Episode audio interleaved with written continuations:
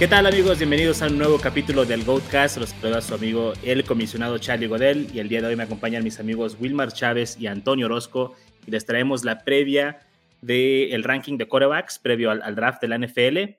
Este es el intento número 4 de nosotros de tratar de grabar este capítulo. ha sido muy accidentado el proceso. Creemos que los dioses del fantasy nos están tratando de decir algo, pero los vamos a ignorar y les vamos a dar nuestro ranking de todos modos, ¿verdad que sí, amigos?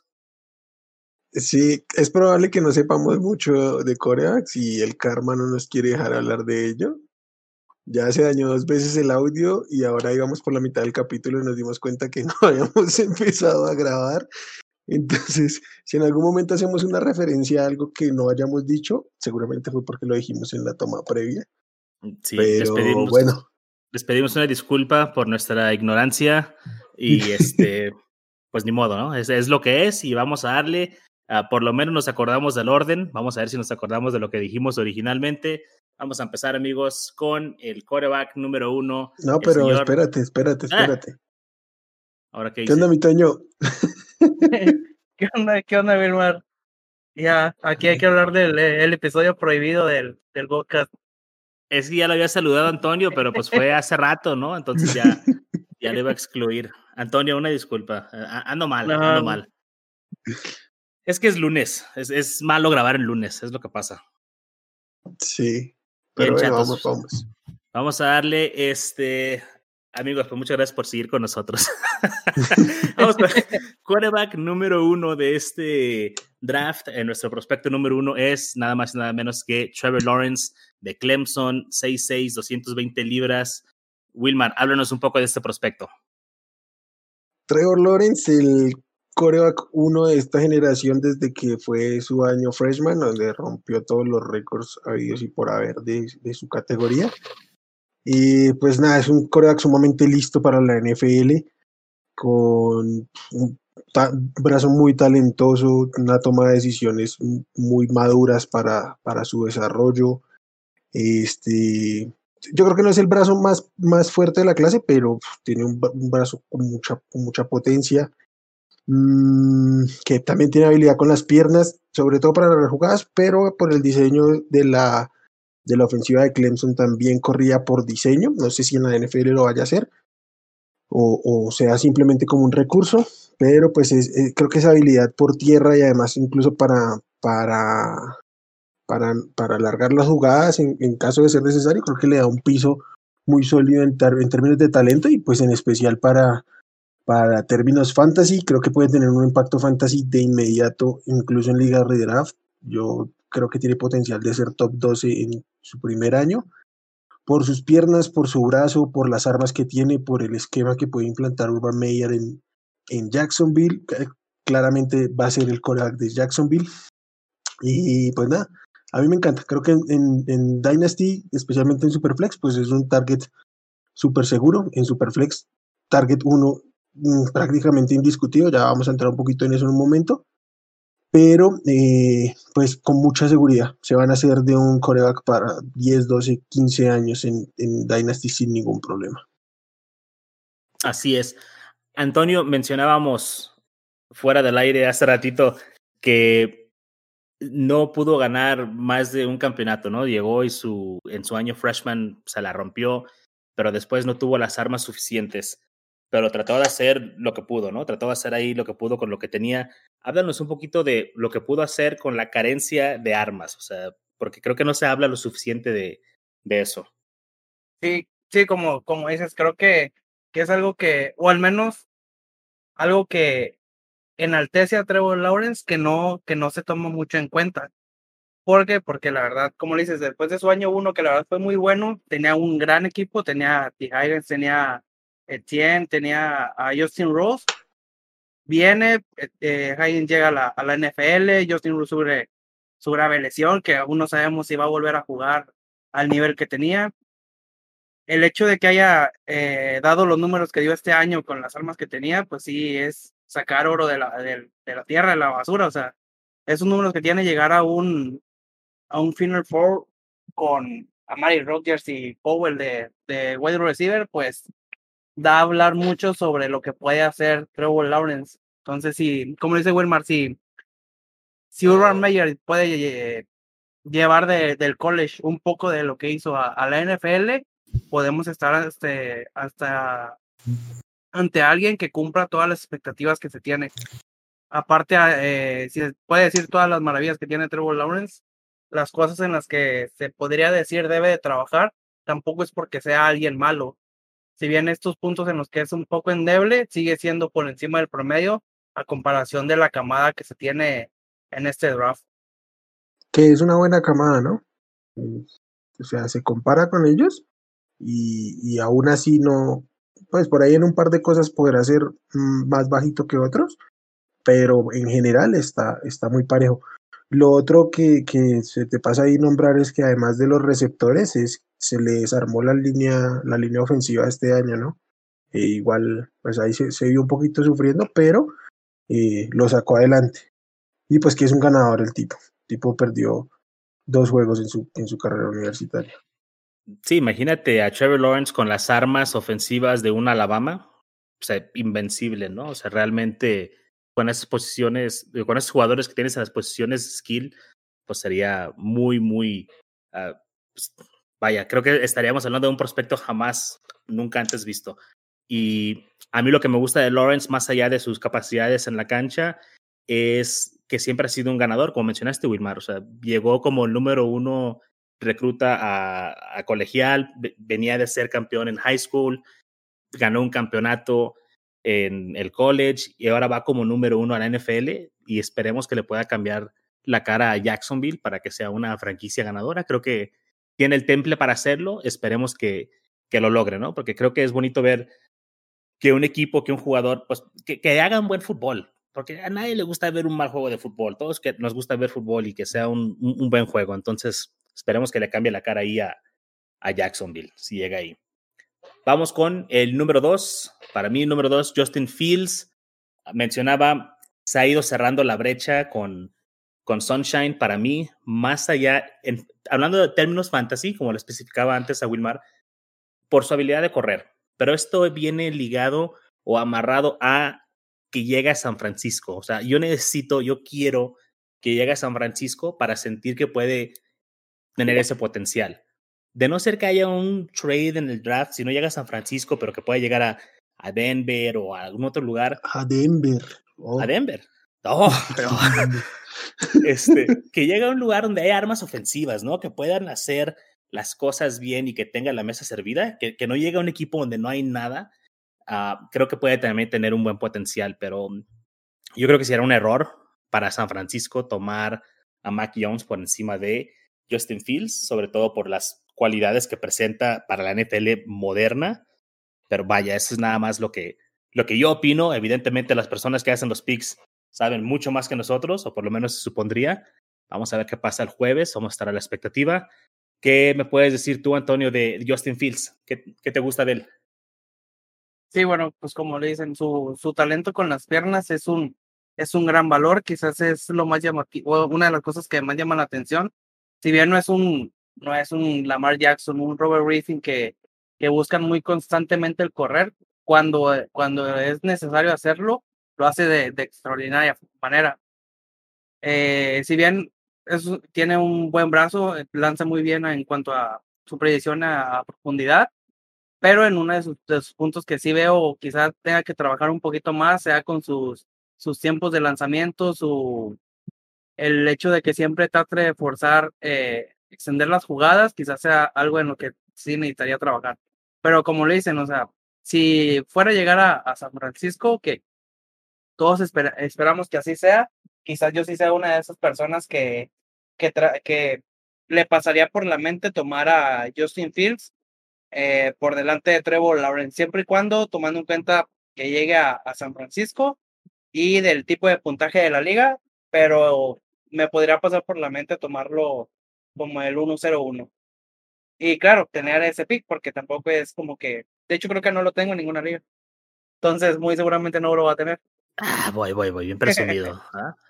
Pero sí, yo creo que no se le juzgaría a nadie que lo tomara por encima de Lawrence si llega al equipo correcto. Vamos a, a a ver qué pasa ahí. Wilmar, ¿algo que agregar de Justin Fields? Primero voy a decir que Toño que, no tiene ningún pick 1, pero tenía un pick 2 que yo le compré, entonces también a decir todo, ¿no?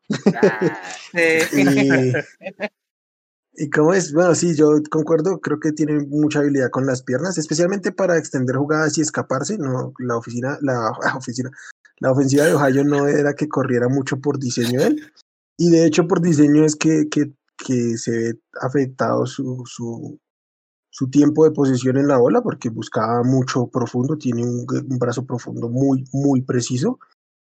Mm, sí tiene un poquito de fallas de mecánica que también le hacen tardarse en sacar el balón, pero lo que dicen, si llega a San Francisco su potencial fantasy es enorme por las armas, George Kittle, Brandon, Brandon Ayuk, este, Divo Samuel, los corredores abriendo espacios y pues la mente ofensiva que es Kyle Shanahan, pues el potencial sería enorme. Yo también creo que sería un error de los Niners no tomarlo y tomar a Jones, además que nos harían un pésimo trabajo para el fantasy.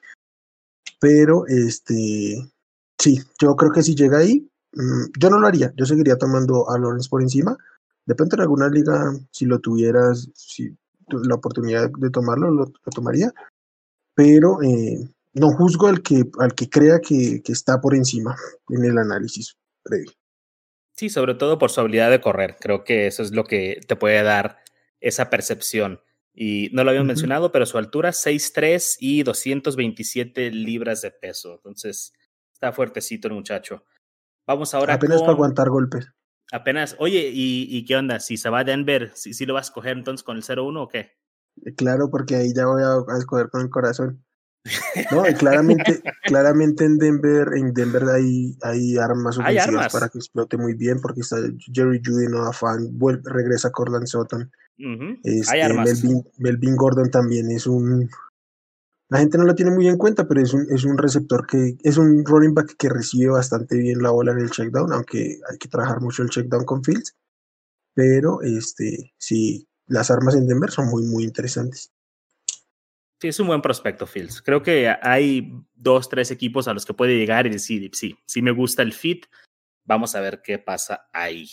Vamos con el número tres, el crush de Antonio, Zach Wilson. Háblanos de Zach Wilson, mi rey. Si bien creo que Justin Field es el claro número dos en cuanto a aspectos de fantasy, eh, por todas sus características, si me pones a elegir para, a, un, a un coreback que me gustaría como coreback franquicia a, largo tiempo, quizás a 10 años, yo tomaría a Zach Wilson. ¿Esto por qué? Porque al menos en lo que en lo que veo en él, en los en el tape, en lo que lo que he podido notar es que quizás los aspectos en los que es eh, mejor, los que tiene mejor trabajados, sean los más difíciles que, de trabajar para un coreback eh, novato o de desarrollar para cualquier coreback él, tiene un tiempo de, lanzamiento muy, muy rápido, lanza muy bien la bola, extiende muy, muy bien las jugadas. Es uno de estos corebacks de, de esta nueva generación que, que no necesita estar plantado para poder sacar un buen pase. Puede hacer un engaño que va a correr o extender la jugada y antes de, de pasar la línea scrimmage, sacar un, sacar un pase y, y alargarlo y además de que corre muy bien la bola, es un gran corredor dentro de la zona roja. Corre por diseño, corre por eh, como recurso y lo hace muy bien. No es alguien que lo haga constantemente, pero cuando lo hace es muy buen valor. Entonces, como lo digo, estos aspectos que de los que hablo son los más difíciles de trabajar en un coreback y el, el, que ella lo tenga tan que sean eh, sus mejores puntos me hace pensar que quizá tenga un mejor desarrollo si bien eh, si se dice que cae en el 1-0-2 con los Jets, no sea un excelente lugar para caer, creo que para ningún coreback eh, en este año sea por opción caer en los Jets. Creo que podría trabajar muy bien si, si, lo, si lo rodean de, de armas y hacen un hacen un gran trabajo. Wilmar, ¿a ti te asusta que llegue a los Jets o simplemente no te gusta de por sí Zach Wilson. ¿Cuál es tu perspectiva de él como Bueno, no. Decir que no me gusta es un poquito este, agresivo. Sigo creyendo que, que Justin Fields es mejor prospecto incluso. Y me, sí me asusta un poquito Zach Wilson mm, por él mismo. porque tuvo un calendario muy cómodo, una línea ofensiva muy buena, entonces tenía un escenario demasiado, demasiado cómodo para, para mostrar lo que mostró, sí.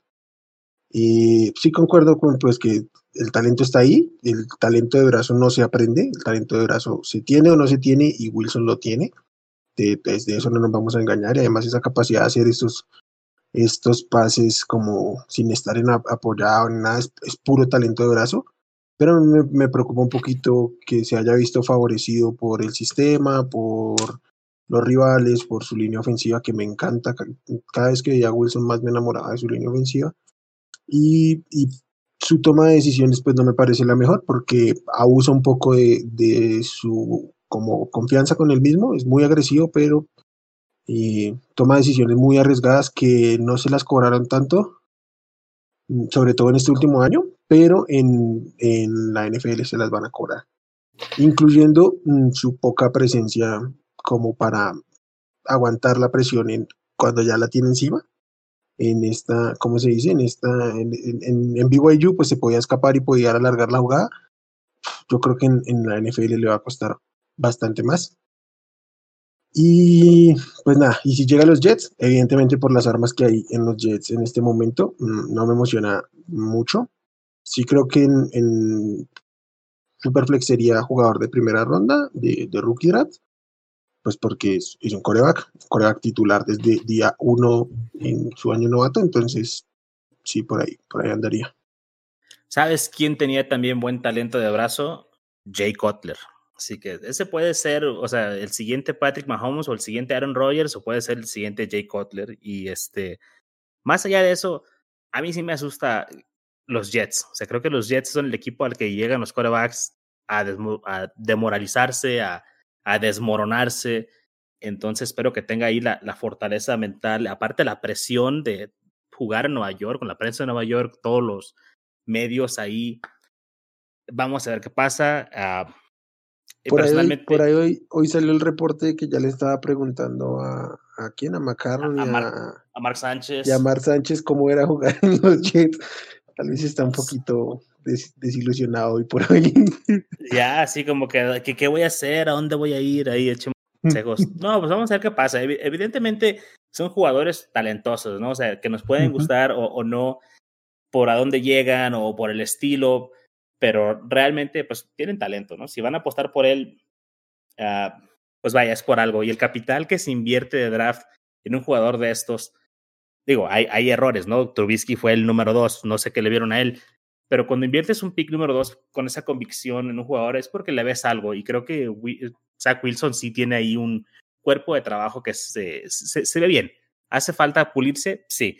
¿Va a ser difícil en Nueva York? Sí. Pero uh -huh. tiene talento. Vamos a ver qué pasa ahí con el muchacho. Definitivamente pick de primera ronda en Superflex. Así que ahí se sí, lo pueden lo, pescar lo por que, ahí, dense. Lo que sí hay que aclarar es que su coordinador ofensivo, Mike LaFleur, es evidentemente mucho mejor que, que este, ¿cómo se llama el head coach que tenía? Adam Gaze. Entonces, oh, sí llega un panorama Gaze. bastante mejor del que tuvo al menos, digamos, Sam, Sam Darnold. Sí, Adam Gaze es como el rey Midas, pero de la popó. Todo lo que toca, güey, todo lo que toca lo convierte en. Así es esto. Bueno, pues vamos a seguir con el número 4 en nuestra lista. Este es el quarterback Trey Lance de North Dakota State, jugador de División 2, que tuvo una gran temporada en el 2019, nada más jugaron un juego en el 2020, fue donde lanzó creo que su único pick. Es un jugador que tiende a uh -huh. correr primero, tiene un potencial muy alto, pero es el más, vaya, o sea, crudo, o cómo, puede, cómo se puede decir, ¿no? Hace, hace falta pulir a este jugador. Más verde, Está exactamente. Verde, verde, verde. Y, es... pero tiene potencial. O sea, el, el, atractivo de él es eso. O sea, está tan verde, pero tiene tanto potencial. ¿Quién se va a animar a tomar este jugador?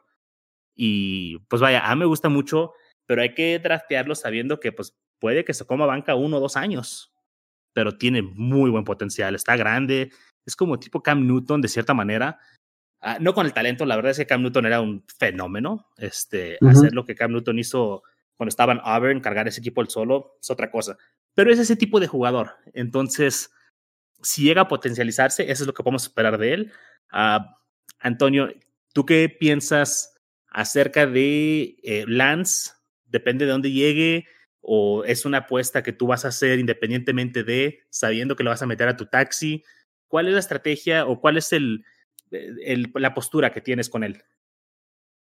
Sí, creo que como lo dices, o sea, con él sí debemos esperar quizás tomarlo y no esperar que, o sea, es no, no ser un impacto inmediato. O sea, es casi un hecho que no ser un impacto inmediato, se va a sentar, dependiendo del equipo, quizás un año, un par de años. Ya si llega un equipo ya necesitado de Corea, quizás sí, sí lo apuren tantito, que no creo que sea la mejor opción. Como dicen, es alguien que sí necesita trabajo, necesita trabajo de, de lectura, de anticipación, de leer defensas, eh, mejorar todo esto. Es muy físico, corre muy bien y tiene una gran potencia, tiene un gran, gran brazo, pero necesita mucho trabajo, necesita, necesita trabajar bastante. Pero creo que no, independientemente del equipo el que llegue, eh, se podría esperar eh, cosas similares. No creo que, es, como es un coreback que, que necesita desarrollo, quizás eh, con que tenga un muy buen, buen puede, puede ser una muy buena opción. Wilmar, ¿me juzgarías si te dijera que si yo estuviera en el reloj, preferiría tomar a Lance que a Zach Wilson, sabiendo que no va a jugar? Pues creo que es el potencial más alto. Mm, no, mentiras, para mí el techo más alto es el de Trevor Lawrence, claro. Pero este, en comparación de lo que trae y lo que puede ser, pues es el que más upside ofrece. Por, por mucho. Le falta mucho, está, está muy verde. O sea, yo no es que no sepa hacer, no, no, es que sea malo haciendo lecturas, es que no, nunca no ha hecho lecturas. no, ha hecho. a él, él, si bien viene de un, de un sistema pro, que básicamente lo que dicen es que puede jugar bajo centro, pistol, escopeta, sí puede variar sus formaciones, pero su esquema era primera lectura o correr. Si no estaba libre la primera lectura, hágalo con las piernas. Entonces, no, no, conoce, no conoce nada de eso porque nunca se lo han pedido, pues porque de la universidad que viene, ¿no? Del talento que tenía alrededor también.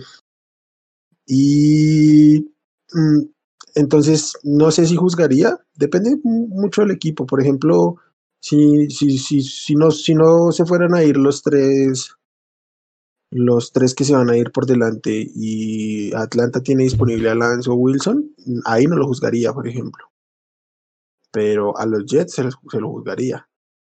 Sí, y casi lo damos por hecho, ¿no? De que los Jets se lo van a llevar. Entonces, tendría que ser muy sorprendente que no se lo llevaran los Jets.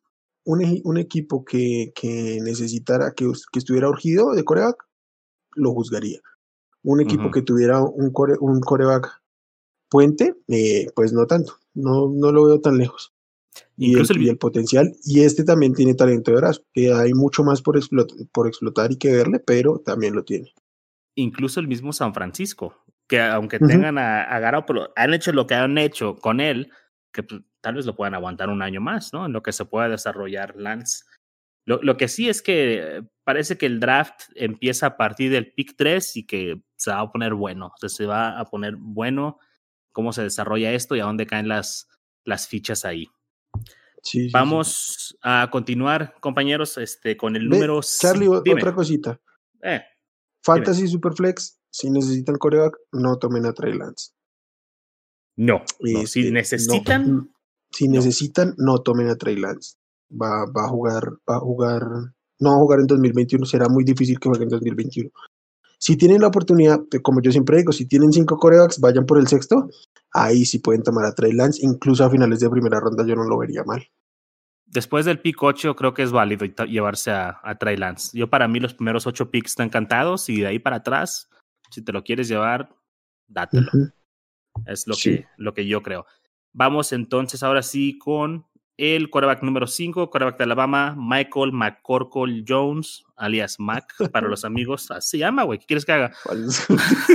Así ya. Esto lo chequé. Uh, Mac ¿Lo Jones. Juzgo? Lo juzgo, lo juzgo por no usar su nombre. O sea, sería más chingón que usara su nombre. McCorkle, ¿te imaginas, güey? sí, te da más miedo, da más miedo que Mac Jones. Mac, Mac Jones es el, el suena al, al, al bobito blanco de la clase. Pues, y pues tiene pinta de serlo. Y pues bien, aparte de, tener la cara este, de McCorkle, o sea, mm, lo que hemos comentado antes, no tiene el brazo que se vea, este, pues el prototípico para un equipo de NFL. Se ve que lanza, como decías tú, Wilmar, o sea, con todo el cuerpo, o sea, que tiene que ponerle toda la ímpetu ahí para, para lanzar el balón. Estaba rodeado de muchos jugadores de élite y sí, o sea, evidentemente rindió, tuvo una gran temporada, o sea, tuvo al Heisman junto a él, tenía a Najee Harris, este, tuvo a Jalen Waddle. ¿Qué, ¿Qué fue ahí? ¿Producto de su entorno o creen que realmente sí puede ser servicial? Digo, se va a ir en primera ronda, se va a entre los primeros 15 a 20 picks en la NFL, o sea, porque es una posición tan codiciada, pero sí trae con queso las quesadillas, saludos para Braulio, o eh, qué es lo que se puede esperar de Mac Jones. Sí, así como dicen, yo sí, yo sí soy una de las personas que, o al menos hasta, hasta ahora pienso de las pocas personas que cree que Mac Jones es producto de la gran ofensiva de la cual estaba rodeado. Entonces, tenía unos monstruos de yardas after catch, eh, Devonta Smith, Wadley, Najee Harris, le dabas el balón a 5 yardas y te corrían 70. Entonces, teniendo una línea ofensiva de ese tamaño, difícilmente un coreback no va a hacer los números que pues generalmente hacen los corebacks de Alabama. O sea, si hablamos de, creo que tú es el mejor coreback que ha salido de Alabama en la era de, de, Saban. de, Nick, Saban, porque pues su, su, su siguiente eh, jugador que comparar es con A.J. McCarron. Entonces, el hecho de que sean ofensivas tan buenas hace que quizás sus corebacks no necesitan tener un gran talento para sobresalir al menos en números. Y algo que le decía a Wilmar, quizás tenga los números de Joe Burrow, pero probablemente tenga el talento de Dwayne Haskins. no, pues ahí sí no se puede. Ahora, a diferencia tal vez de Haskins, se empiezan a escuchar historias, ¿no? Se empiezan a, a, liquear historias en Twitter, lo que sea, que tiene un coeficiente intelectual muy alto para las lecturas de las eh, jugadas, que se las memorizó, que no sé qué equipo le dio dos jugadas y dos semanas después le preguntaron y las disectó se empiezan a escuchar todo este tipo de mitos, ¿no? Pero, Wilma, eh, para ti, o sea, y la misma pregunta que para Antonio, o sea, ¿crees que sea producto del entorno o crees que sí tenga, a lo mejor, a lo mejor ese güey es un pinche coreback cerebral que, que no nos estamos imaginando porque sabemos que las capacidades físicas, pues no necesariamente están ahí. ¿Lo ves con, que, que tiene con qué triunfar? Mm, depende de lo que entendamos por triunfar, pero este, bueno, lo primero que yo voy a decir es que tenemos que hacer una diferenciación de lo que es triunfar en la en el colegial y Mac Jones triunfó en el colegial, no nos vamos a engañar. Yo creo que si, si Warren hubiera estado sano, este, Mac Jones era el, Heisman, porque se iban a repartir muchos de los targets que tuvo este Devonta y a ninguno de los dos le iba a, hacer, le iba a dar para tener una temporada como la que tuvo de Bonta. Y pero pues Mac Jones sí, pues su desempeño fue mejor que el de Tua, sus números son mejores que los de Tua. Lo cual no significa que sea un mejor prospecto que Tua, porque ahí es donde viene una cosa es triunfar en el colegial y otra cosa es trasladarlo al, a la NFL. Porque Tim Tebow también triunfó en el colegial. Correcto. Que ¿Qué me, me, preocupa a mí? Me preocupa pues su fuerza de brazo, me preocupa su atleticismo, no es, nadie, no es, no es alguien que te ofrezca nada en las piernas, ni siquiera moverse en el bolsillo escalando la presión cuando, cuando se requiera. Es muy inteligente, sí, toma buenas decisiones, no, no lo voy a negar. Eh, ah, dicen que cambian las jugadas en, en, el, en el, ¿cómo se llama? En la línea. A mí no me parece, a mí me parece que el que se las cambiará Dickerson el, el centro, yo era el que siempre veía este, anunciando los blitz y eso, pero mm, sí, a mí me preocupa. Creo que sí está listo para ser titular, pero difícilmente, o sea, su techo para mí es que sea un top 15, top 20 de la liga, lo sumo, que te rinda en su primer contrato y que no vas a querer pagarle en su segundo. Entonces, por ahí va el problema. Y en fantasy, pues, si hemos hablado de, los corebacks móviles y su potencial, pues con tantos corebacks móviles no me parece opción sensata en, ligas de un coreback. En ligas de dos corebacks, pues todos los corebacks se tienen que draftear. Y, en, y en Dynasty, pues sí creo que invertiría por ahí una segunda ronda, pero sin mucha emoción y ante la necesidad, ahí sí. Claro, en, Superflex hay que llenarnos ahí de estos quarterbacks. No es el quarterback prototipo que queremos, porque como mencionas, no, no nos da nada con las piernas. Entonces, eh, Kirk Cousins, tal vez, algo así, es lo que puedes esperar de él.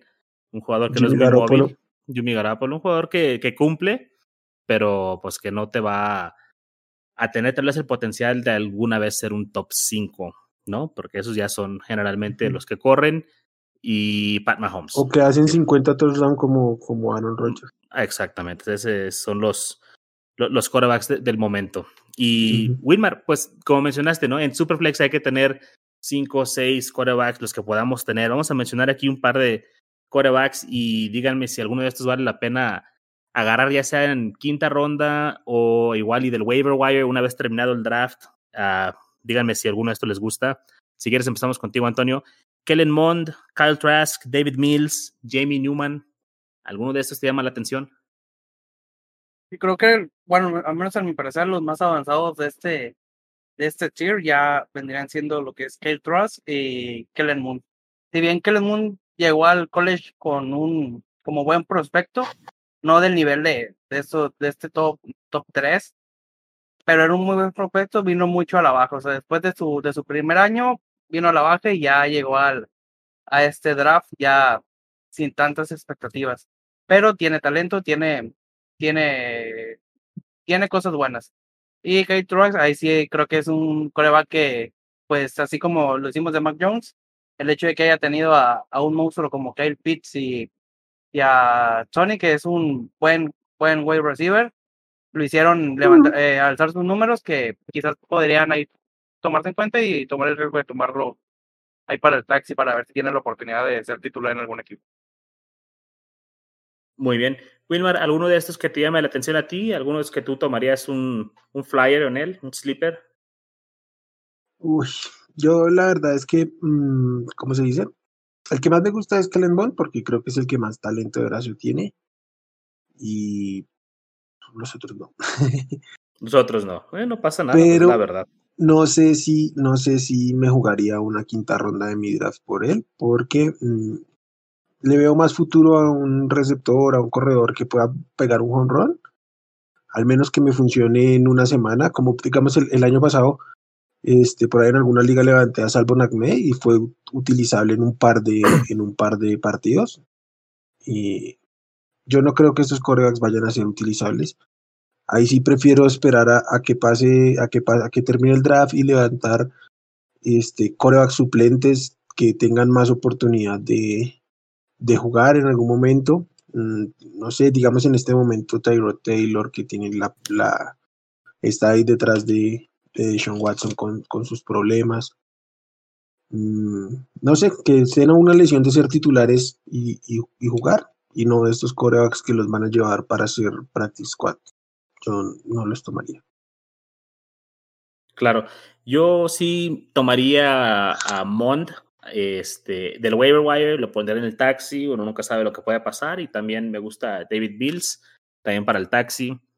Igual, no sabes cuándo va a ser el próximo jugador de cuarta, quinta, sexta ronda que puede ser algo servicial, ¿no? No, no digamos que vaya a ser inmediatamente de impacto, pero pues ha habido jugadores que se toman en esas rondas que tienen como Minshew en su momento. Minshew, exactamente, pues el mismo, por ejemplo, Tony Romo, ¿no? Que fue, que fue drafted de Eastern Illinois, o sea, son jugadores que pueden encajar por ahí y desarrollarse. Entonces, si tiene el espacio en el taxi, en liga Superflex, creo que vale la pena tener por lo menos ahí un quarterback para ver si se desarrolla. Pero hasta ahí, creo que no gastaría un pick en ninguno de ellos.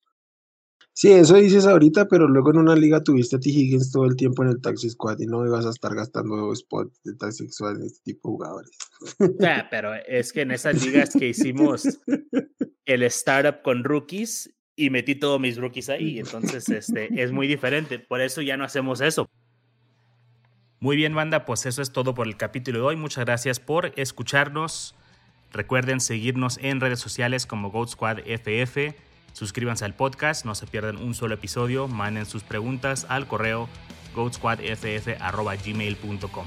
A nombre de Antonio, Wilmar y todo el equipo del Goat Squad, muchas gracias por escuchar. Hasta la próxima.